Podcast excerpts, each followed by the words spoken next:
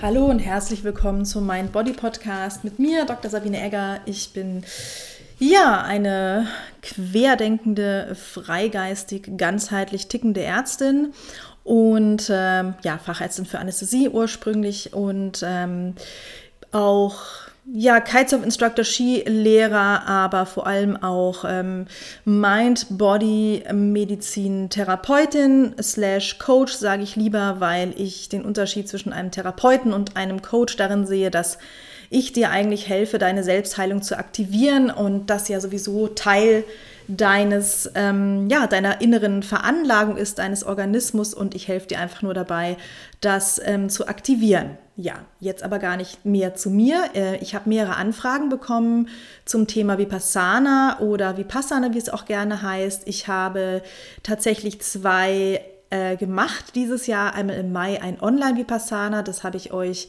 werde ich euch verlinken. Ähm, ich habe darüber einen Blogpost geschrieben auf meiner Webseite und ähm,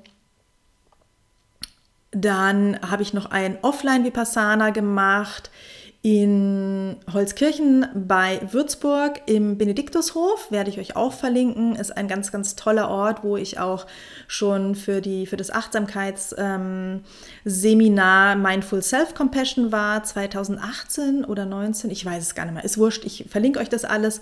Auf jeden Fall habe ich ähm, heute mir vorgenommen, euch mal zu erklären, was ein Vipassana in meinen Worten äh, ist und warum ich das gemacht habe, wie das für mich war kannst du en Detail äh, tatsächlich in meinem Blogpost nachlesen und äh, immer mit einem Augenzwinkern führe ich euch da wirklich ähm, ja, sehr detailliert und sehr persönlich äh, auf die Reise mit, die ich da erlebt habe im Mai und vielleicht ähm, ja auch, ähm, warum das was für dich sein könnte.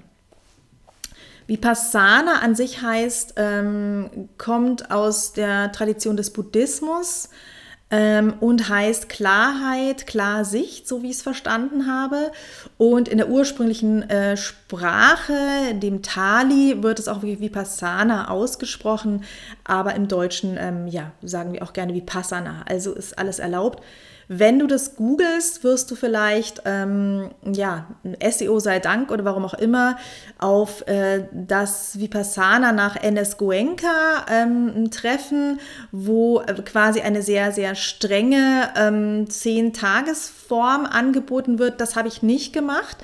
Ich habe ähm, ein kürzeres ähm, Vipassana gemacht, was vor allem auch von ähm, Self-Compassion, also Selbstmitgefühl geprägt war und relativ viel Freiraum gegeben hat. Und ähm, ich fand das sehr, sehr gut, ehrlich gesagt, zum Einsteigen, weil ich ähm, zwei Freunde habe, die ähm, das Zehn-Tages-Retreat gemacht haben und ich habe nur eben gehört, was sie erlebt haben. Es hat mich dann eher abgeschreckt und ich dachte mir, wow, ich bin ähm, glaube ich, niemand, der morgens um 4.30 Uhr schon irgendwo meditiert. Ich habe auch gelernt, dass ähm, diese Tradition ja aus ähm, Südostasien kommt und dort ist es natürlich wahnsinnig heiß für alle, die dort schon mal waren.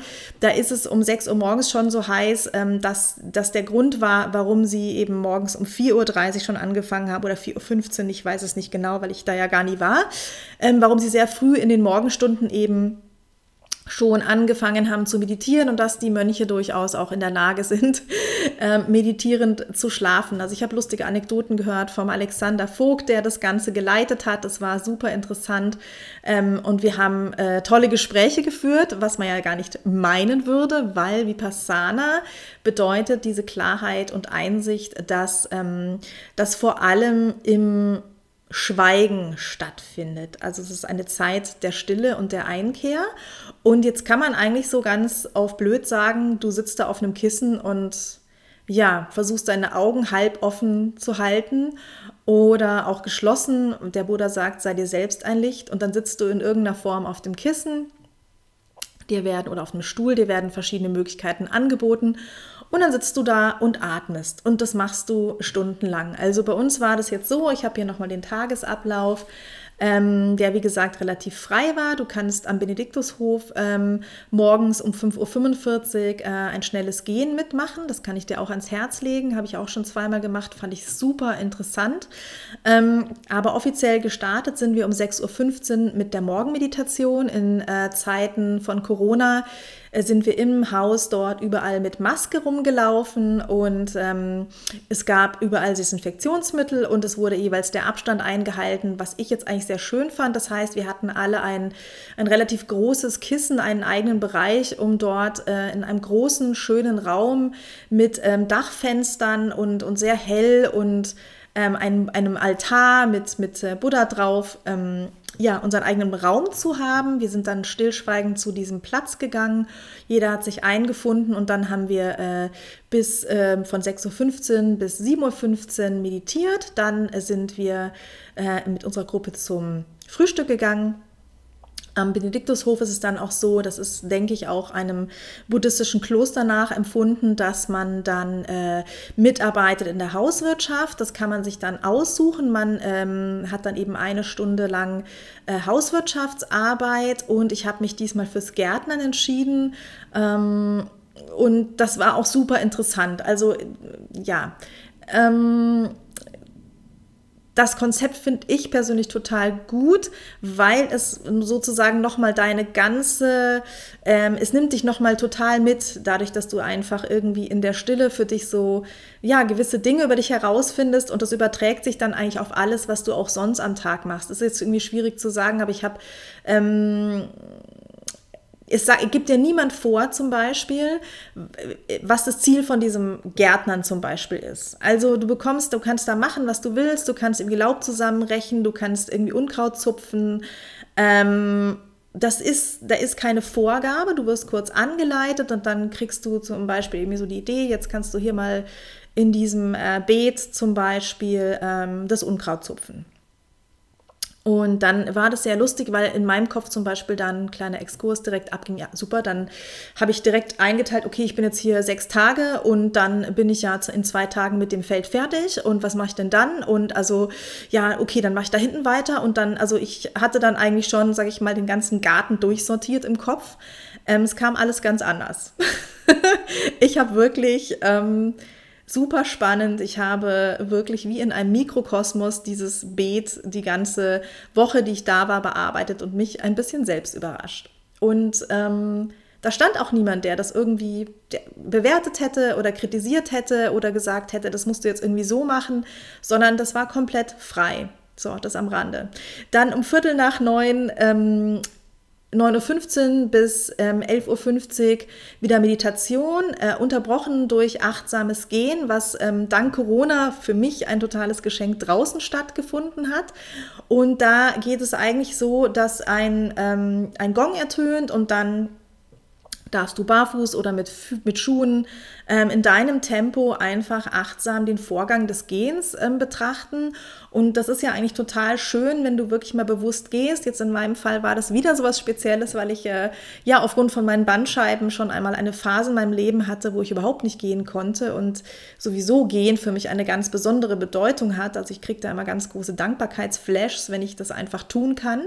Und ähm, der Vorgang des Gehens ist wunderschön, weil man ja ähm, getragen wird von der Unterlage, weil man ähm, ja Balance, Gleichgewicht, Stabilität, irgendwie all diese, diese Empfindungen ähm, und Zustände erfährt, wenn sich dann der eine Fuß abhebt und ähm, dann sozusagen über der Erde schwebt und man dann so, ja, wieder, du dann schauen kannst, wie er sich wieder aufsetzt und auch selbst in dem Abheben, sozusagen in der Luft sein, du auf eine Art getragen wirst, vielleicht auch mal ein bisschen in Straucheln gerätst. Also ich kann das wirklich nur, achtsames Gehen ist einfach super spannend und therapeutisch. Danach wird eben wieder ähm, drinnen äh, meditiert. Zwischendrin hatten wir kleine Pausen, so von vier, fünf Minuten, ähm, wo wir auch mal aufs Klo gehen konnten und was äh, trinken zum Beispiel. Und ähm, die Meditationen liefen immer so ab, dass wir jeweils 30 Minuten am Stück meditiert haben. Dann gab es einen kurzen Gong, zwei Minuten Pause und dann oder drei. Und dann ähm, durfte man sich kurz ausschütteln. Du kannst dir vorstellen, ähm, äh, dass du in einer Position, die du dann doch mehrere Minuten hältst und auch den ganzen Tag insgesamt dann mehrere Stunden, wenn du das nicht gewohnt bist, ähm, und ich bin kein Asiate, der immer auf dem Boden hockt, dass dein Körper da verschiedene ähm, Reaktionen bietet. Und äh, das war dann sehr angenehm für die Leute, die das ähm, dann wollten, durften sich eben äh, ein bisschen ähm, strecken, recken, ausschütteln in den drei Minuten. Dann hat man wieder 30 Minuten meditiert. Und ähm, dann äh, gab es Mittagessen um 11.50 Uhr und ähm, ganz toll fand ich auch eine lange Pause von 12.30 Uhr bis 14.45 Uhr für eigenes Üben und Einzeltermine, ähm, Kaffee, Teepause.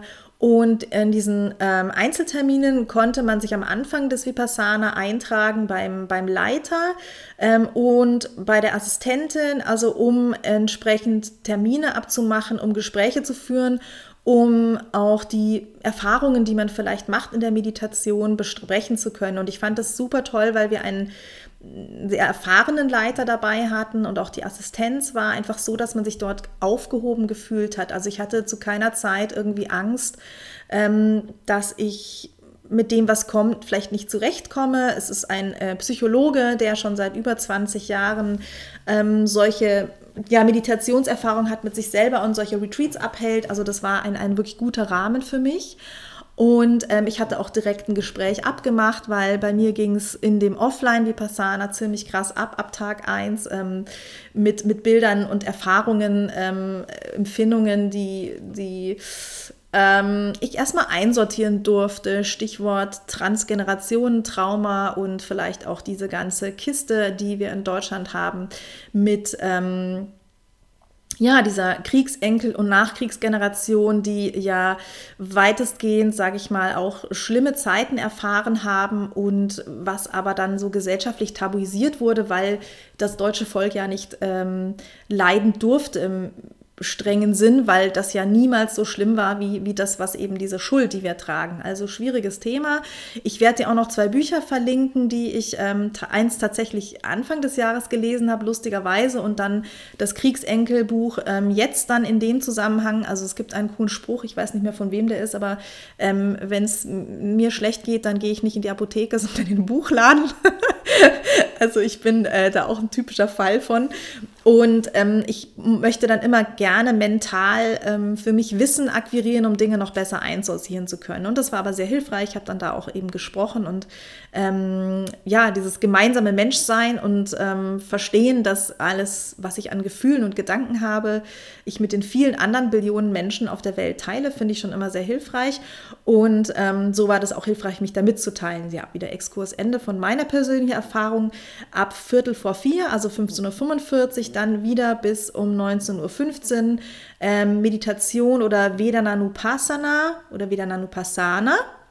Ähm, das ist das Tani-Wort für Bodyscan und ähm, zwischendrin eben auch noch achtsames Gehen draußen, wie vorhin beschrieben, zwischendrin Pause und wieder ähm, ja, freie Meditation. Und diese Meditation ist wirklich ähm, einfach äh, Stille, Atmen und Sitzen. Und ähm, das Vedananupassana oder der Bodyscan ähm, ist zusammen mit der Metta-Meditation ähm, ein Kernstück im Vipassana und auch so wie das achtsame Gehen. Und das fand ich total schön für mich, weil ich habe das über die Mind-Body-Medizin kennengelernt. Ähm, wer jetzt MBSR, also Mindfulness-Based Stress Reduction oder MSC, Mindful Self-Compassion, macht oder kennt, der ähm, kennt diese Meditationen und ich fand es total schön, quasi zu der Wurzel davon zurückzukehren und zu verstehen, dass die ähm, eine ganz, ganz lange Jahrtausende alte Tradition haben. Und ähm, wir haben also jeden Tag einen Bodyscan gemacht und jeden Tag eine Metta-Meditation. Und das ist mittlerweile eben auch gut wissenschaftlich bewiesen ähm, in neueren Studien, äh, dass dass ähm, das Körpergefühl, das Körpervertrauen, die Verbindung zu dir fördert, ganz große Relaxation Response, also Entspannung und Heilung im Körper auslöst und ein Mitgefühl und einen liebenden Umgang äh, mit dir selber und mit deinen Mitmenschen. Und es ist echt schwer zu beschreiben, ähm, was sich für ein, ein wie spannend das ist, ähm, was sich für Gefühle in dir ausbreiten können, wenn du das regelmäßig machst. Also kann ich dir wirklich oder überhaupt mal erlebst. Also ich kann es dir einfach ans Herz legen. Und für mich war es eben schön, diese Verbindung zu erleben und äh, zu verstehen, dass das, was ich jetzt mit meinen ähm, Coaches mache oder in meinen Retreats, dass das eigentlich, ja, ich wusste das, aber nochmal so zu erfahren, dass das ähm, eine alte, alte, uralte Heilkunst ist, das fand ich super schön. Ähm, ja, dann sind wir abends um sechs zum Abendessen. Dann hat man wieder plus minus eine Stunde Pause gehabt ähm, und hat dann um Viertel nach sieben gab es wieder eine Meditation, eine gemeinsame und dann ein Vortrag ähm, vom Alexander, war super interessant, hat uns alles Mögliche erzählt über äh, ja, die Dunkelheit der Seele und ähm, eigentlich viele Aspekte der Psychologie ähm, im westlichen Kontext, im östlichen Kontext und eigentlich so, sage ich mal, wir haben ein bisschen äh, westlichen Buddhismus erfahren. Das fand ich super interessant. Habe ich dir auch in dem ähm, in meinem äh, Blogpost ähm, noch ein bisschen näher aufgeschrieben. Aber das würde jetzt auch zu weit führen. Das wäre eine ganz eigene Folge, wo ich habe mir einfach ganz viel aufschreiben dürfen und selber da irgendwie viel mitgenommen. Ähm, es war eine schöne Form, einfach mal, man durfte dann so rumlümmeln. Und es war sehr lustig, weil wir alle dann, ähm, es waren auch viele, viele Männer dabei und, und dann auch zu sehen, dass sie auch Mühe hatten, ähm, so ja, die, dass es anstrengend war. Also es würde man ja gar nicht denken, dass man da einfach sitzt und dass es tatsächlich anstrengend ist. Aber wir sind da eben dann zusammen irgendwie rumgelümmelt und jeder durfte so sein, wie er, wie er ist und ähm, wie es ihm gerade ist. Das fand ich sehr, sehr schön. Und dann äh, diesen ganzen Raum auch zu genießen. Ähm, diese Höhe der Decken und die Dachfenster und die Wolken, die darüber hin, hinwegziehen. Also es war wirklich eine, eine ganz, ganz interessante Erfahrung. Am Schluss gab es eben dann noch zum Abschluss die Metta-Meditation. Um 21 Uhr ähm, ist dann ungefähr Nachtruhe gewesen oder eigenes Praktizieren, je nachdem. Und ich bin da ähm, das ein oder andere Mal noch sehr langsam spazieren gegangen, ähm, sehr langsam deswegen, weil ich wirklich, ähm, für mich war das sehr, sehr anstrengend. Also hätte ich nicht gedacht, aber ich habe wirklich ähm, eine tiefe Erfahrung gemacht dort und ähm, die hat mich wirklich, ähm, bin dankbar dafür, aber die hat mich auch sehr angestrengt. Das hätte ich nicht gedacht. Und jetzt vielleicht noch mal kurz dazu, warum ich das mache oder warum ich das gemacht habe. Also erstens bin ich ein sehr neugieriger Mensch. Ich ähm, und ich bin, sage ich mal, alles, was Heilkunst betrifft ähm, und Gesundheit natürlich einfach interessiert. Das liegt vielleicht auch, ja, vielleicht bin ich auch deswegen Ärztin geworden. Und es ist für mich unheimlich spannend, immer neuere und weitere Felder auch zu erkennen. Und nach diesem Vipassana zum Beispiel habe ich ein ganz, ganz neues Verständnis von Schmerz. Ähm, für mich selber, aber auch für meine Patienten und, und äh, Klienten bekommen. Und das finde ich total interessant. Also es, es, hat sich so, haben sich so Dimensionen für mich aufgetan, ähm, die ich nochmal ganz anders, ähm, ja, das, ein, ein, wie mir ein ganz, ganz anderes Schmerzverständnis noch ähm, beschert haben. Und es ist außerdem so, ich weiß nicht, ob ich das jetzt wirklich auch so direkt umgesetzt hätte, weil ich habe Vipassana tatsächlich seit ich glaube, drei Jahren auf meiner äh, Bucketlist stehen. So. Ich, ich mache mir immer so ein paar Ideen oder Listen, was ich, ähm, und die fliegen dann hier rum und in meinen 30 Notizbüchern, die sich alle stapeln. Und ähm, dann stand das da schon lange drauf und eben dann hatte ich eben Freunde, die das gemacht haben und dann dachte ich immer so, oh nee, auf Schmerzen habe ich voll keinen Bock, weil Schmerzen habe ich echt schon genug erlebt in meinem Leben und irgendwie war es dann doch die Neugierde und ähm, dass ich im Oktober mich entschieden habe, jetzt nach einer langen Reifezeit von fast zwei Jahren ähm, ein ja, das Mindful Self-Compassion Teacher Training zu machen. Das werde ich dir auch verlinken. Ja, ja, ja, ich muss ganz viel verlinken heute.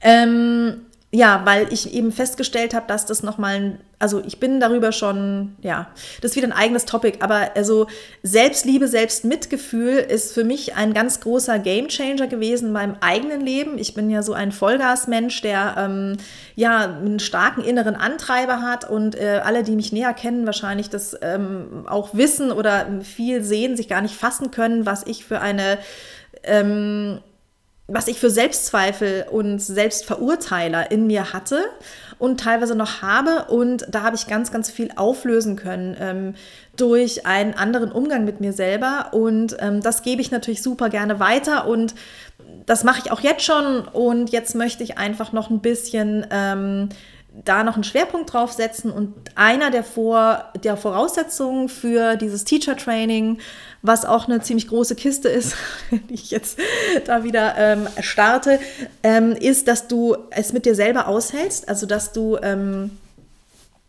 ich glaube, es waren insgesamt genau sieben Tage mindestens äh, schweigst, weil du natürlich nur ein guter ähm, Coach, Teacher, Trainer, Leiter von irgendetwas sein kannst, wenn du das selber auch lebst. Davon bin ich zutiefst überzeugt. Ähm, das sehe ich übrigens als Ärztin auch so. Ich kann nur dann ein guter Arzt sein, wenn ich auch das vorlebe, was ich meinen Patienten erzähle. Und da gebe ich mir die größte Mühe. Ja, wie war es für mich? Ähm, eine tiefgreifende Erfahrung, ähm, die, was ich, wo, wo ich sage, ich konnte mich da gut drauf einlassen, weil ich ähm, schon lange meditiere. Ich weiß nicht, ob ich das als erstes machen würde, wenn ich gar keine Meditationserfahrung hätte. Und es war für mich sehr, sehr ähm, erkenntnisreich. Also ich musste immer wieder dran denken, dieses Klarsicht, Einsicht, ähm, Klarheit, das hat es mir wirklich gebracht. Und auch wenn es manchmal sehr schmerzhaft war, äh, körperlich schmerzhaft und auch emotional, herztechnisch schmerzhaft, ähm, äh, ist es ja wirklich so, dass alles, was da hochkommt und egal, ob du jetzt mit dir selber meditierst oder so ein Retreat machst äh, oder dich einfach mal, sage ich mal, zur Ruhe kommen lässt und dann mit dir selber beschäftigst, ist es völlig normal, dass dann Dinge hochkommen, vor denen wir vielleicht in der ganzen Hektik des Alltags und unserer westlichen Welt ähm, auf Autopilot sind und wegrennen, ähm, und uns beschäftigt halten. Und das kommt dann mal irgendwie zu so einem Stillstand und dann kommen einfach, ja, Dinge hoch, die vielleicht nicht verarbeitet wurden oder die da einfach mal Raum brauchen. Und das kann natürlich dann in der Masse, wenn man gerade so ein Retreat macht über mehrere Tage, echt intensiv sein. Muss aber nicht. Also das ist bei jedem auch anders. Und ähm, für mich war es ein krasser Trip. Ähm, und trotzdem möchte ich nicht darauf verzichten. Ich bin sehr, sehr dankbar für diese Erfahrung und habe wirklich nochmal in so einem Art Turbo-Waschgang äh, viel über mich selbst herausgefunden. Und dadurch, dass ich dann selber mehr über mich herausfinde ähm, und erkenne und annehmen kann und damit irgendwie liebevoll umgehen, spüre ich dann oft so eine Verbundenheit mit, mit, mit anderen Menschen ähm, und so ein tiefes Verständnis. Also das ist ein tolles Gefühl und ähm, ja, da, da möchte ich auch auf jeden Fall immer noch mehr und weiter, ähm, weil ich dieses Gefühl einfach liebe, dieses tiefe, liebevolle Verständnis und ähm, dass du einfach du sein darfst, wie du bist und dass du genau richtig bist, wie du bist. Ähm, ist es was für dich? Äh, auf jeden Fall kann ich dir das, ähm, wenn du neugierig drauf bist, ans Herz legen, sowas mal zu machen. Das muss ja kein Vipassana sein. Ähm, es gibt unglaublich viele Meditationsretreats oder ähm, ja, Kontemplationen, ähm, Zen, was auch immer. Also such dir einfach was aus, was für dich passt. Es muss ja auch nicht gleich ein bestimmter Tagesablauf sein. Es kann äh, eine Dauer sein, wollte ich sagen. Du kannst für dich ja selber aussuchen, wie lange du das machen möchtest.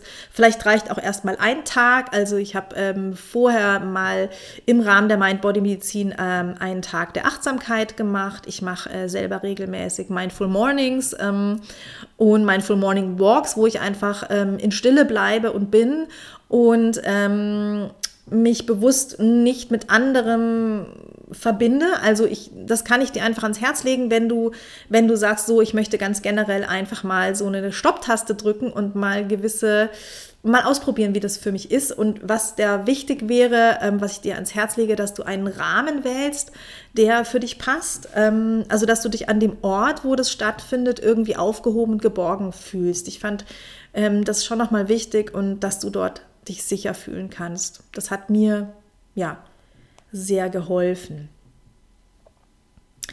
Ja, ich glaube, damit bin ich am Ende von der heutigen Folge. Ich ähm, hoffe, dir einen Einblick gegeben haben zu können. Futur 2 oder was auch immer das war. Ähm, Plusquamperfekt, ihr wisst schon, Dingsbums, auf jeden Fall. Ähm, ja, freue ich mich über Feedback und Fragen dazu gerne am besten via Instagram an mich. Da findest du mich auf äh, ja, Instagram, Dr. Sabine Egger, oder auch über meine Mailadresse mail at drsabineegger.com und auf www.drsabineegger.com findest du dann auch den Blogpost. Ich sitze gerade noch dran, aber ähm, ja, dann solltest du den dort finden. Und alle Links zur Folge auf jeden Fall in den Show Notes. Ich wünsche dir eine wunderbare, entspannte, erkenntnisreiche, entspannte, habe ich schon gesagt, gelassene Woche voller Selbstliebe. Alles Liebe, deine Sabine.